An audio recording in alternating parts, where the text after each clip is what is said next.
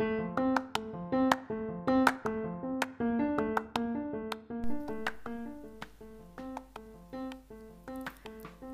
soy Sofía.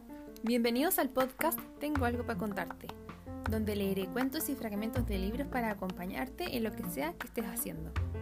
Estamos en septiembre y quiero contarte algunos mitos, cuentos y leyendas de Chile con motivo del mes de la patria. En esta oportunidad voy a contarte la leyenda de la Laguna del Inca.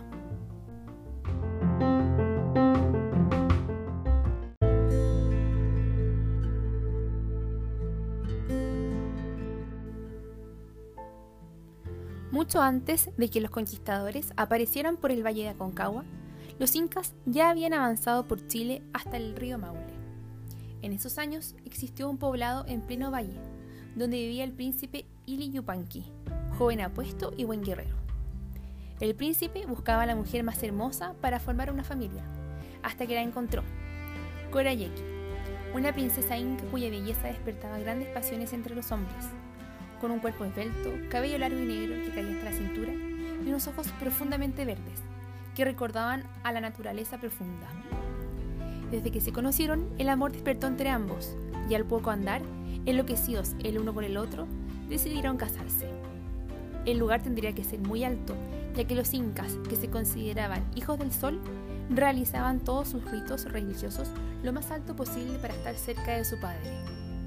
El lugar elegido fue el macizo andino, en los faldeos del monte Aconcagua. La zona era bastante cercana a la laguna del Inca, pues se dice que el evento se realizó cerca de un lago de aguas claras. La ceremonia estaba culminando de manera perfecta cuando Korayeki debía descender lentamente por la empinada ladera con todos sus adornos matrimoniales y su séquito nupcial. La tarea no era fácil, su gran vestido y el peso del oro dificultaban la tarea en el camino estrecho y pedregoso. Finalmente perdió el paso, cayendo estrepitosamente por los riscos. Sin poder evitarlo, como en cumplimiento de un destino inequívoco, Ili Yupanqui escuchó los gritos de su amada mujer y su horrorizado séquito. El final estaba cerca.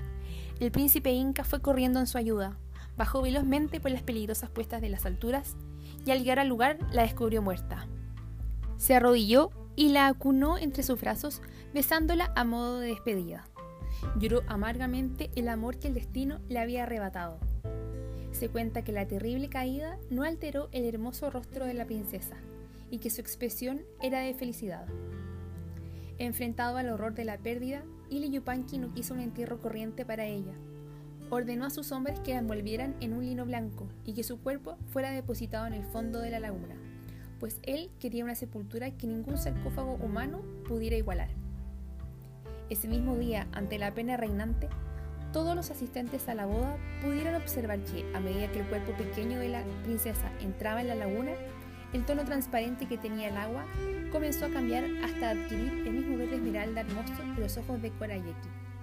El príncipe, inconsolable, desde ese día y hasta el de su muerte, lloró su amor perdido. Es por este ejemplo de amor puro que el lugar fue bautizado como la Laguna del Inca, en recuerdo del triste viudo. Actualmente se dice que en las noches de invierno, cuando el frío arrecia y el agua de la laguna es solo hielo, puede escucharse como un eco lastimero el llanto de Eli Yupanqui, el que no ha dejado de llorar por la pérdida de su amada princesa.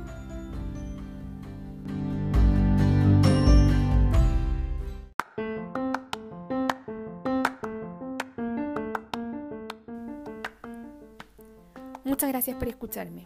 Puedes encontrarme en Instagram como Tengo algo para contarte, donde te recomiendo libros, series, películas y mucho más. Nos vemos.